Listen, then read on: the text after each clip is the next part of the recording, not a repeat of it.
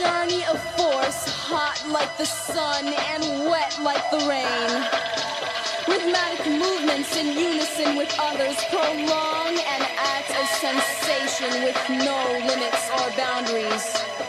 Eternity is past, wrong is right.